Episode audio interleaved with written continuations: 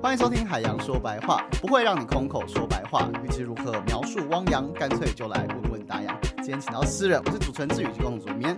Hello，我是明恩。我们非常荣幸请到在离海不远的地方长大、沐浴在阳光中的恒温系作家林达洋。好，大家好。我不知道开场会这么，一定一定是没有没有听我们。以及我们跟监狱一样，终于在夏季回游成功的频道主，中山大学海洋环境及工程学系的陆小陆老师。大家好，我终于又回游回来了，耶！欢迎老师，嗨。老师，我们这一季很跨界，因为前三季聊过岛屿、食鱼教育，还有海上游戏。那我们这一集将用另一种形式，就是文学，来接近海跟认识海。想先先问问问陆老师啊，身为理科人，平常会看文学作品吗？有没有喜欢的作品，或是最近在看的书？是有，因为我觉得其实我们之前讲说海洋这件事情本来就不应该是一个切割的，说好像它就是一个单一的领域，是，所以我们才会有这样子的 podcast，我们就可以谈电影、谈文学、谈各式各样的东西。所以我们刚刚其实也做了小小的试调，然后在外面问一下外面的年轻人或是一般人，说：“哎，台湾有什么海洋文学啊？”那他们怎么说？怎么说？感伤，就像现在一片沉寂啊。就其实他会觉得，哎，那个国文课本里面好像有学，可是你知道那个国国文课本通常学一学就是丢在外面的，所以对大家来说其实会很少。可是。呃，等一下我们可能会谈到很多的很棒的这个作品。那我觉得我这边从一个理科生哦，我最喜欢推荐大家，其实一本是《极静的春天》跟《大蓝海洋》。那那因为它，可是这个也是从理科的概念出来的，因为它是比较偏向我们讲说的环境文学或是环境写作这样。那呃，这两本书其实是我们觉得，如果大家觉得哎，从那个理科生的角度，它其实最好最好可以入手的。那尤其如果对那种要写作文啦、考高中啦、考大学啦，那他们会呃，应该会听过《极静的春天》，因为那个是当时大家觉得说那个杀虫剂 DDT 用的非常非常多。那这个作家就忽然发现，哎，春天应该是很热闹、很缤纷的，为什么忽然安静了？嗯，他就写出了这一本很美的书啊，因为虫都被杀死了，虫都被杀死。了。瑞秋卡森的书，瑞秋卡森好，推荐给大洋。谢谢。老师很跨界，连文学都不放过。那想请问一下达阳，说有没有最喜欢的这个文学作品，或是达阳最近在看的书？好，呃，我我觉得其实常，嗯，应该怎么说呢？虽然台湾蛮多人在写作里面会带到海洋，但是实际上真正写海的人蛮少的。大多数都会像我，或者是比较多是海岸经验。海比较像是一个生活里面可以触手可及，但是不会真的去探索的远方。它是比较接近一个远方的概念。最近在看的书，之前才刚编完一本，就是真的是磨掉半层皮的那个，呃，二零二一的台湾诗选。对，那那是就是呃，等于每一年我们会会诊当年所有写诗的人好的作品，然后呃会诊成一本书。那二零二一年因为刚好是四十周年，所以就弄得比较盛大，就都花力气在做那一件事情。我还以为想说今年明明就二零二三年，对，怎么会拖过一年这样？你就总是要二零，大家都拖延阵子。二零二二也也刚出了，但是别的作家会整的，对对对，大家轮流这样子。大家你有个封号叫做恒温系作家。想请问这个封号是怎么来的？啊，那是一场误会。这什么罐头音效？呃，就是我没前后置啊，现场弄啊，剪掉的部分好多 啊。呃，我呃那个时候只是因为出了一本书，然后那时候第一次跟比较大型的出版社合作，那呃是皇冠出版社，然后当时负责的执编他们就一直很想要说，哎，这是一个新人年轻的作家，那。怎么能够让大家记得？然后他就很想要弄一个什么能够被记得的标签。然后我就想说，好吧，那就尊重你专业去发展。然后他就发展出一个，我后来看到书腰上面写着横文系的时候，我自己也是惊呆了，就 想说，你之前不知道，不知道，就是没有自封哎，这种都是不是要谁觉得？我我我希望是这个温暖的自封，你是什么系？土拨鼠系吧 之类的，到处挖洞。谁会说自己横文系？而且那时候出版就很很常被朋友考。对啊，就哇塞，很温很温哦。对啊，不不能生气哦。我想说，不能不能生气。我我绝对不会说私下都说达阳维持在三十六点五度。好，Good to know。好，那我们想要问达阳啊，是什么样的契机，在当初出版人生第一本诗集《虚构的海》的时候啊，其实内容我看过，有一些都是跟海相关的啦。那这本诗集对你来说的影响跟意义是什么？呃，其实没有什么影响或特别的意义。它它对我来说就是一个急着要出版的一本诗集。啊，为什么这样说？因为我那时候刚从呃，我觉得那是一个比较长的过程啊。就在成长过程里面，高雄是一个蛮文化上面比较被。呃，主流媒体看不起的地方，就就如果大家小时候还有印象，就很常被说是什么文化沙漠啦，对对对。然后那那时候因为就常常会收到这样，然后心里其实有蛮多不服气，所以在高中自己喜欢文学，然后开始尝试的过程里面，一直很想要，同时也写也做一点推广。其实也许像大家现在在做事类似了，就很希望说你很在意那个东西能被看见。然后后来上了大学，我们就弄了一个熊中的十年的诗文。诗文选集哦，对，然后那个时候的想法比较像是说，哎，我们也有很好的写作者，然后这些人可能当初在校刊然后校内的刊物发表作品以后，那毕业了就这些东西都消失了嘛，那希望能够把它收起来，这样，然后出了那本书，然后后来莫名本来大家是很悲壮，抱着说。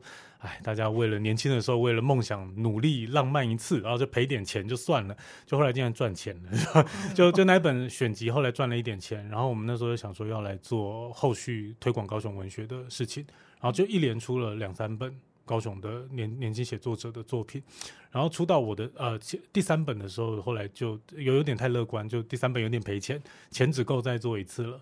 然后那时候大家讨论说，那是要收一收，把钱拿去吃庆功宴，还是要继续做？那想继续做就想拼拼看啊，就想说那就找一个。人面比较广的人出 就是我，所以我那本书就在那个情况下，在硕士班啊硕二的时候出版。那刚刚讲到说那个有其中有一集都在写跟海洋有关的东西，只是比较像是我的大学跟研究所阶段写了很多跟海洋有关的题材啊。那本书主要是大学时候写的啊，那时候刚去台北呃去北部了，就我是念福大，然后是在新北市嘛。新北市因为在新庄那个位置，实际上是一个离海很遥远的地方。嗯，那我以前是一个就是。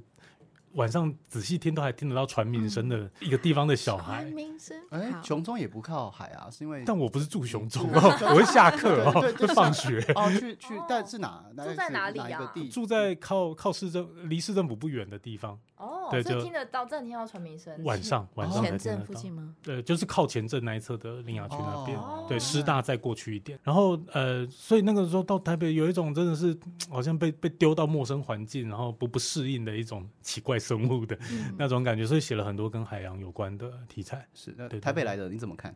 好开心！我终于听到有一个是这种传名声。我刚好相反，我是台北长大的，然后来高雄念大学。可是当时来念的时候，之前有提过说，其实是因为高中的时候参加一个叫海欢营，然后那时候就住在中山大学的宿舍里面嘛。天哪，太爽了！梦寐以求。你知道，就是那个反过来，就是台北长大的，然后都市连海是什么东西。都不知道的，对，然后你躺在宿舍，那时候宿舍是没有冷气的，所以就觉得哇，我听到船笛声呢，然后我听到海浪声呢，对，然后就来了。我觉得那个船鸣声对。居住的那个身体记忆是很重要的一个一个一个 Q 点，这样是。所以我们其实有做一个深井，就是做那个海洋的深井，然后我们就去录了很多的声音，然后我们就去问那些船员跟就是开船的，问他说：“哎，听不听听不听得出来是哪一个地方的声音？”那很多他们其实都听得出来。他会说，比如说我们就录了很多段，然后那时候去考一个船员，然后我们就问他说：“哎，你听听看这是哪里？”嗯。然后就跟我说，那个绝对不是高雄。然后我就问为什么？对，我就说为什么？因为我听起来都很像嘛，就是有那个船呐，或是那个声音。他就说我们录的那个片段，呃，或者是我们给他听的那个片段里面有那种海鸥或是海鸟的叫声。他说高雄没有。哎。所以他说，他们其实会听声音，会觉得，哎，他回到了某一个地方，回到了某一个呃他熟悉的港口，因为那个声音会有让他有感觉。高雄没有卡摩麦，高雄居然没有卡摩麦，是哦，很有趣哈，好有趣哦。我那时候在呃，我研究所去花莲念书嘛，然后也是在海边，但是实际上。花莲其实不管在港边或者海滩边，是听不到那种船鸣的。对对，高雄才听得到。也也是没有船，就是我也不知道他们为什么不叫，就没有 这方面的知识。对，他们会有不同的状况，会有不同的声音。那高雄，我觉得一个最有趣的，他们跨年的时候，很多人会在跨年的那天来听，起按那个船船的那个喇叭。嗯，我觉得那个海港边的居住记忆其实蛮重要的。小时候。呃，第一次意识到说，我住在离海不远的地方是，呃，有一次爸爸妈妈载我嘛，那种家家里的那种小轿车嘛，然后屁孩就是躺在后座，然后就是仰头看着车窗外，然后就看到隐隐约约一个金呃金属光泽的东西，然后小朋友就会有很多幻想嘛，什么外星人来干嘛？然后那时候问爸爸妈妈说那是什么？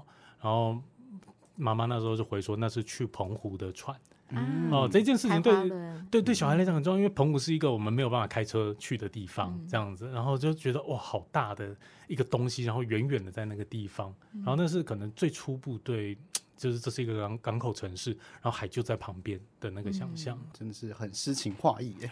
也没有，它就是一个金属的，小时候船票就是四十块，坐去还有爆米花。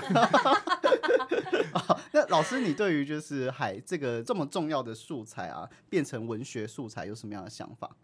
因为听我我觉得很难回答说变成素材，其实我觉得它就是生活的一部分。因为我们一直希望推这个 podcast，就是如果假设今天海它是是我们说是海岛或者是海洋国家的话，它其实你不管任何文学、食物或是各式各样的东西，它就有海这个元素在里面。对对，所以我们在看像比如说刚说大蓝海洋或是瑞秋卡森的这个，他比较偏向是他自己自身是一个海洋学家，但是他把他所有的工作啦、看到的东西书写出来，那我觉得他其实就是一个文学。其实呃，我很喜欢那个蓝。或是达悟的的文学，但是我们的课本里面跟海洋相关的基本上都是达悟跟蓝语的文学，所以当时也会有一些孩子在谈说，哎，那我们其他的海洋文学在哪？所以我觉得这是一个很很有趣的问题，就是如果假设我们如果真的全部的，其实它应该有很多样，就跟海洋一样的那个多样性，它除了达悟，除了各式各样，我们应该都有各自自己的海洋的书写。嗯，是听起来高雄就是没有卡摩麦。你好，这不是上一上一趴的了吗？坚持一定要把它拉回来，这样。我就想要知道，就是达阳在书写的时候怎么选择？你那个当下是要写散文还是新诗？因为你两者都有吗？其实我觉得好像可以承接着刚刚老师讲的那那个话题，因为写写作跟人的关系，其实它当然现在是一个工作了。有时候你会被迫要写一些，其实我现在没有很想写的东西，就上班嘛。对，那但但实际上真的在创作状态里面，就就像老师讲，就是啊，我我是一个，比如说我是一个居住在高雄的人，然后是一个喜欢文学的人，我是一个喜欢海洋的人。然后我自然而然的写这些东西，然后写诗或散文那个也不是选择，哎，就是当下自己有感触的就会那样写，就有点像是当下我选择在文章里面要有多少海洋的比例啊，要有多少生活的比例啦，就有点类似这个样子。然后刚刚老师讲那个，我觉得蛮有感触的，就之前呃有一次联合文学杂志，就一个很重要的文学杂志，他们在。呃，编了一期高雄专号，这样子专门谈高雄相关的文学，还有相关的呃文化相关的东西。然后在那个呃总编讲话的时候，总编是王从伟，也是一个高雄人，然后是在哈马星长大的。然后他那时候讲说，有时候在想说高雄的文学长什么样子。然后他就举了一些例子，说高雄福园这么大，有有水田的记忆，有很工业的那一面，然后工业也有加工出口区的那种工业。跟石化工业的那种工业、造船工业都不一样，然后也有住在很靠山那边的人，这样，那到底什么是高雄的文学？然后他最后给了一个我觉得有点取巧，但是也很真、很真实的答案，就是说，如果我们现在没有办法回答这件事情，可能就是。我们写的还不够多，就是高雄出生的人写的还不够多，所以这个定义的界限或者是核心还很模糊，对，就要继续写才会知道那个答案，对啊，所以我觉得其实不管是写作当下要写什么啦，或者是呃海洋在写作里面扮演什么角色，或者是什么文类，我觉得那个就是要他他得一直写下去才会长出来。不会在写之前决定，它不是一个气化就是实际上在创作者的角度，它可能不会是一个气化的样子。就高雄的这个好像蛮适合发展环境文学的，为什么？因为我们常常有这些重工业的污染。对，你看闪灵乐团嘛，他们是什么重金属乐团？这不算，不太一样。所以我们可以写出重金属文学，还有灭火器，都是工业，都都跟重工业有关。对啊，都是跟重工业有关。我们太多重金属了。哎，那老师，你平常有在？看诗或是写散文吗？我看老师平常在脸书上都写蛮多抱怨文的。这我怎么回答啦？对，就是 嗯。我其实我很喜欢，像刚刚大阳说那个生活周遭的情境或是东西，其实很重要。然后之前朋友其实送我一本《大海的礼物》，然后他其实可以呼呼应刚那个看到那个海市的那一篇，他其实非常的有趣。他是一个女生在找寻她自己，就她等于呃小孩长大了，然后要找她她自己的生命，所以她刚好就住在一个海边的小屋，然后出去就是看贝壳嘛，就捡贝壳，所以她用不同的贝壳去写她的感触。所以她其中有一个就是那个贝壳上面镶很多。我们叫那个叫坠壳螺，嗯，就是我刚刚看到后面有一段是说那个贝壳上面镶了很多东西。那那个坠壳螺其实很有意思，它就是有点像是伪装，它就是爬爬爬，看到什么贝其他贝壳的碎片，它就把它粘在它背后，然后再看到一个再粘到背后，然后它就会随着它长大，然后那个外面坠的这些碎片就会长成一圈一圈一圈。那它如果在沙滩上，人家就哎就就不会起不会想要吃它，因为不知道它是一个生物。是寄居蟹吗？呃，它是一个螺类，就是一个软体动物这样，但它叫做坠壳螺，就它的习性就是会把很多东西放在它身上。那那个女生她就是看到这个坠壳螺，她就觉得，哎，她以前好像所有家庭啦、小孩啦，各式各样东西都像是一个，她把所有东西就背在她自己身上，那她自己是谁？对他这样，他就写了一篇《大海的礼物》。大海的礼物，他就是各种的贝壳。就他出去走路，在在思考的时候，那他就看到不同的贝壳，他就开始把她跟他的生活、跟他的所有的东西去做连接。对，非常非常的棒。这样听起来就是很好看。不过老师刚好说，不知道该怎么界定这个诗或散文。那打烊，请问我们要怎么去界定诗或散文？像老师在脸书上写一些文章啊，我在写一些，那个算是散文吗？还是呃，我觉得散文这个词汇是学院里的词汇啦。就是实际上在日常生活里面，它到底算不算散文，或者是一些？因为现在大家大家在脸书、IG 上吵架啦，或者是议题呼吁啊，都会它都会有长得有点像散文。然后以前可能会认为那是生活杂文，但是我觉得那个边界本来就是学院里的呃学术发展上面的定义。但除非是在文学院里，不然我觉得这个定义其实没有很重要。但我觉得不管好的散文，或者是脸书上好看的那些文字，它的共同点就是它打动了人。它不不单纯是立场上跟你辩驳，来来来回回，它就打动了你，然后那只要做到这一点就就可以了吧？对啊，就真实有那种对环境的在乎，是感觉得出来的。嗯，所以文学其实还是要回归到跟人有关系。是。哦，那陆老师刚刚有提到来中山的时候是被传名声打动了吗？那那个时候认识的海。那个经验跟现在从事教职工作算是一个启发吗？算是一个启发，还是算是一个坑？就是一个坑，就跳进去就回不来了，这样。对，就是那个会有那种感动，这样就就就就就对，就变这样了，就跳海了，对，跳海就变这样，就变这样，身身先士卒。那当然，你当作家有受到任何的听到了什么传名声吗？还是什么？就是对，就你对于属于你的那个传名声是什么？我觉得内在会有一个声音，但那个声音不是具体的声音，就是好像有像是一个引力一样呼唤，对，就不不由自主，你会往每每次在选择的时候会往那边再靠一点点，然后。最后就变这样了，这老师说的，彻底的走偏了。真的，我那我那时候大学念法律系啊，然后出社会的时候，呃，应该说决定要考研究所或不考研究所，直接出社会的时候，其实有挣扎过，对啊。其实法律跟写作是一个，法律是很理性、很法条，一定就是要写那样的东西。我就说走偏了吧。现在想一想，有点晚了。对，没有啦。那我觉得法法律它还是，我觉得它跟文学最大。差别是它核心有一个妥协的艺术，就是它是在横平各种社会上在意的价值。嗯，然后这件事情其实对那时候才大学的我来说是很痛苦的。我就是一个我我喜欢海边，我就想待在海边，我想去哪里我就想去哪里的一个这样子的人，所以其实不太能接受那样的状况。然后那个我刚刚你刚刚问说那个海或者是其他东西所带来的那个呼声，他会比如说我在决定要不要念的时候，我就觉得心里有一个洞，想说应应该还是要去。去念文学相关的，然后就去念了文学，然后那时候文学反正总之是花莲嘛，然后我就去了花莲。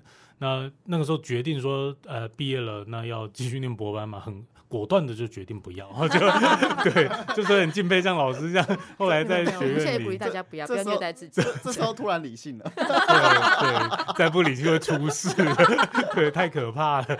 对，然后然后后后来就觉得说，那那要去台北试试看嘛。啊，真的去台北，其实你心里还是会觉得在这里我是好像哪里怪怪的，归属感，归属感。内在有一个声音，但是肚子饿的叫声更大，太过那声音。我觉得那很像，就是我那时候刚回到，就回到南部，一定会来海边嘛。然后那个时候，西子湾刚在盖那个新的海堤，然后那个时候我就呃在那个地方就会同时有两种感觉，第一个就是我很确定我回到高雄了，那个那个味道跟声音，然后第二个就是看到那个新盖的海堤，然后因为那时候还在施工，一开始以为是要盖什么母汤的东西，对，所以那时候心里就觉得有一种好像自己变成那种失去栖息地的水獭的那种感觉，对，就就那那种感受就觉得很。讲讲不出来，没有哪里不对，但是就就是不舒服。对，人人就怪怪的。然后我觉得那个那种感受，好像好像一直都是类似这样的感受，会引领着，就是最后去了某个想去的地方，这样。那想问一下两位最喜欢的，因为不免说我们是海洋说白话，那想知道说有没有最喜欢的海洋文学作家呢？呃呃，如果说外国的话，其实就是刚刚提到那个瑞秋卡森。那嗯，那他有写一部跟海，他就有写过一个海洋三部曲。那其实他最有名的是那个大蓝海洋。那大蓝海洋其实非常非常的有趣，是呃，如果大家去看一下他的传记的话，他其实之前是海洋生物学家，然后他为了要做一个科普的广播，所以开始写这些所谓的广播稿，就是科普稿。然后这科普稿开始被被被放被放在期刊啦，放在杂志上面，越来越红之后，他发现，哎，原来这样子的会比那个很生硬的科学知识更能被人家接受。哦，原来是这样。对，所以他就开始写了大蓝海洋，他就会写说海里面，比如说那个浮游生物啊，然后怎么去做那个海洋的生物的呃生物链，然后或者是那个海洋里面各式各样的声音，他其实把这些海洋非常缤纷的东西写成这本大蓝海洋。那就吸引非常多。然后我记得他这本《大蓝海洋》有除了有得奖之外，好像也有翻拍成电影或是纪录片。那所以他其实是科学背景，可是他把他的东西呈现给让大家会感动，会更喜欢海这样。那海洋说白话，现在是把文字的东西变成声音，所以我们算是老师，你算是台湾版的瑞秋卡森吗？谢谢，所以我们要去送奖了这件事情，那就靠你们两个了这样。重重金属，重金属，记记得这个东西。哎，那那个达阳呢？就是有比较喜欢，不一定要是完全是海洋文学作家，海洋可能有一些相关的文字这样子。嗯，我我觉得成长过程中读到的作品都是海岸经验比较多，像呃比较早就是杨牧诗人的的一些，不管是他从他的少作品中稿，或者是到后来的作品，都会有海这个元素。因为他花莲长大，又在花莲港边念念花莲中学，所以那个海岸边的经验是很丰富的。然后后面在呃。比较晚的时候读到那个林信杰，是一个也是熊中毕业的一个校友，一个学长，他写海事。那那你们刚刚引的那一首诗，就是我们那时候为了要帮着学长宣传，所以每个人都写了一首关于就以海事为题目的，全部都写海事。对，就是四五个都叫海事。哇，是这样吗？我们我们等一下要聊，所有人都写经络这个东西。我没有什么看法。对，就就就反正呃，总之那个时候就因为他出了一本诗集叫《海事》，然后都写高雄。有有有。对，然后我们所有的朋友就是想说，哎，我们这徒子徒孙，这学弟们。大家四五个人就都写了以海事为题的作品，对，然后那那本海事还有当时大家所写的那一系列关于海的作品，我觉得也是一个。蛮重要，因为大家平常不见得会去洗。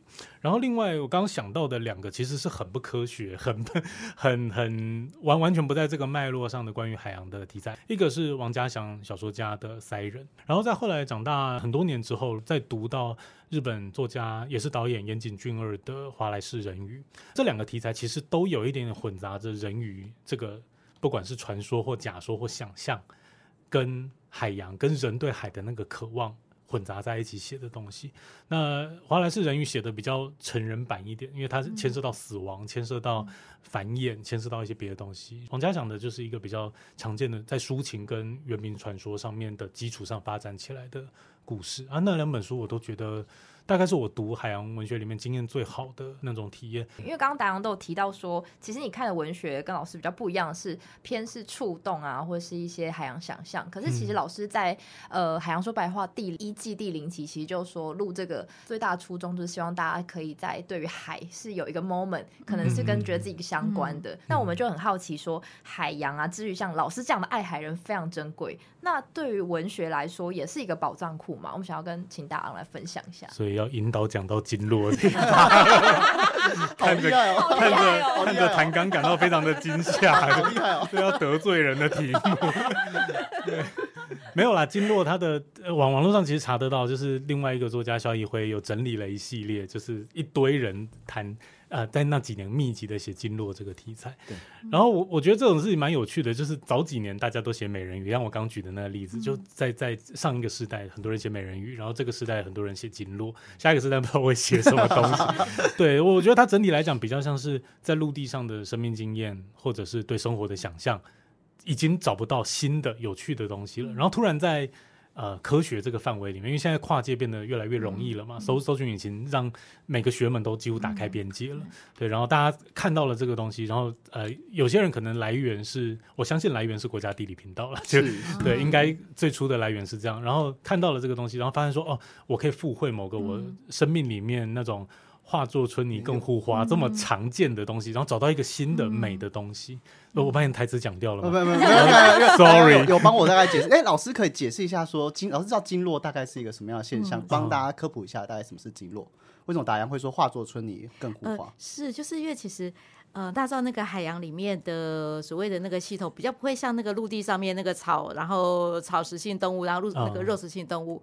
那尤其到特别对于深海的时候，它其实没有什么营养源。嗯嗯。所以那大家会觉得说，哎，那个金鱼它其实死亡之后，它整个下来，然后会变成像是其他生物的食物。所以是回到你刚才说化作纯泥更护花，它可以变成别人或者是别的，或者是让这个生态系统有更好或者是更多的利用，这样。对，美国自然作家这个 Gary Snyder 的诗句，他就写：金鱼的尸体在深海中仍滋养其他动物十五年，所以一只金鱼的生命救活了许多海底生物跟一群文坛诗人。哎，我我还好，我没写过何先续名。所所以下个阶段是不是金鱼就会变成是蓝碳这件事情？蓝碳吗？对啊，因为金鱼其实可以，他们说金鱼其实是一个那个大海那个碳的泡啊，所以它可以把那个二氧化碳啊，或是这些，比如说透过食物这些吸收，然后所以他们有真的有人在算说，一只金鱼它可以带多少的二氧化碳。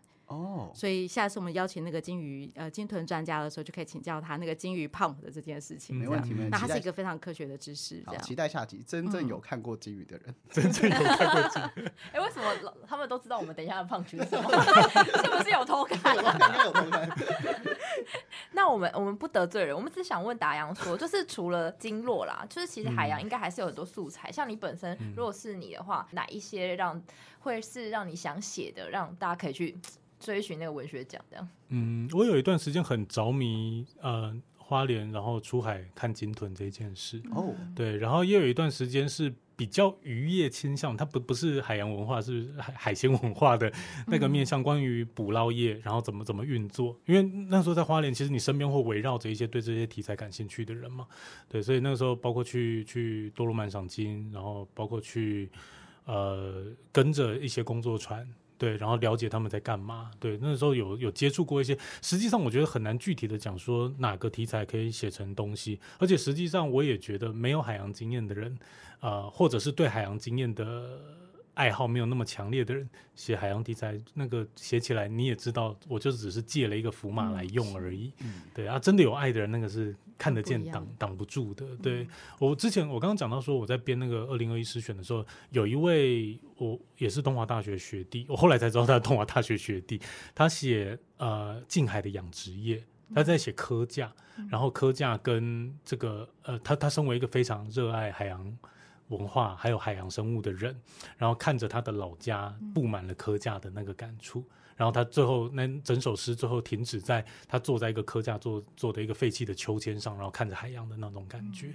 对，然后我觉得其实像这种东西都怎怎么说，它跟海洋的关系好像都。不太没有办法明确的讲，比较像是呃台湾四面环海嘛，其实大家可能或多或少都会有海洋经验，然后就变成看这个东西在你的眼中能够跟什么生命经验连接。像我刚刚举的那个例子，他可能就是跟自己的家乡正在发展，但这个发展的倾向他喜不喜欢？嗯，然后那种呃离开家乡去外地求学，然后最后回到。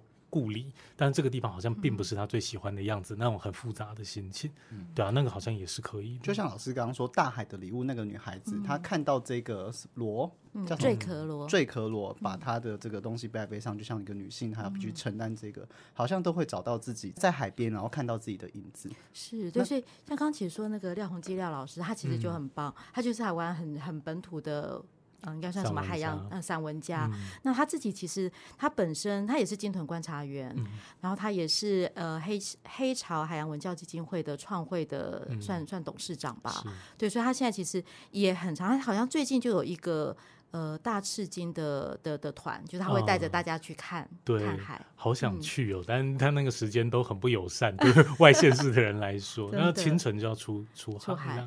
那老师，你有什么比较推荐其他的这个海洋元素，可以给这个热爱写作的人呢？我我其实会很建议，如果大家真的有有，其实像刚刚达阳说那个自身体验这件事情，我觉得非常非常的重要。所以如果大家有机会，比如说那个我不确定志宇跟明儿有没有潜水过，Never，完全没有，连浮潜都没有。希望老师可以带我们去。浴缸算吗？泡澡 也算是一种潜水。我有的时候差点上不来。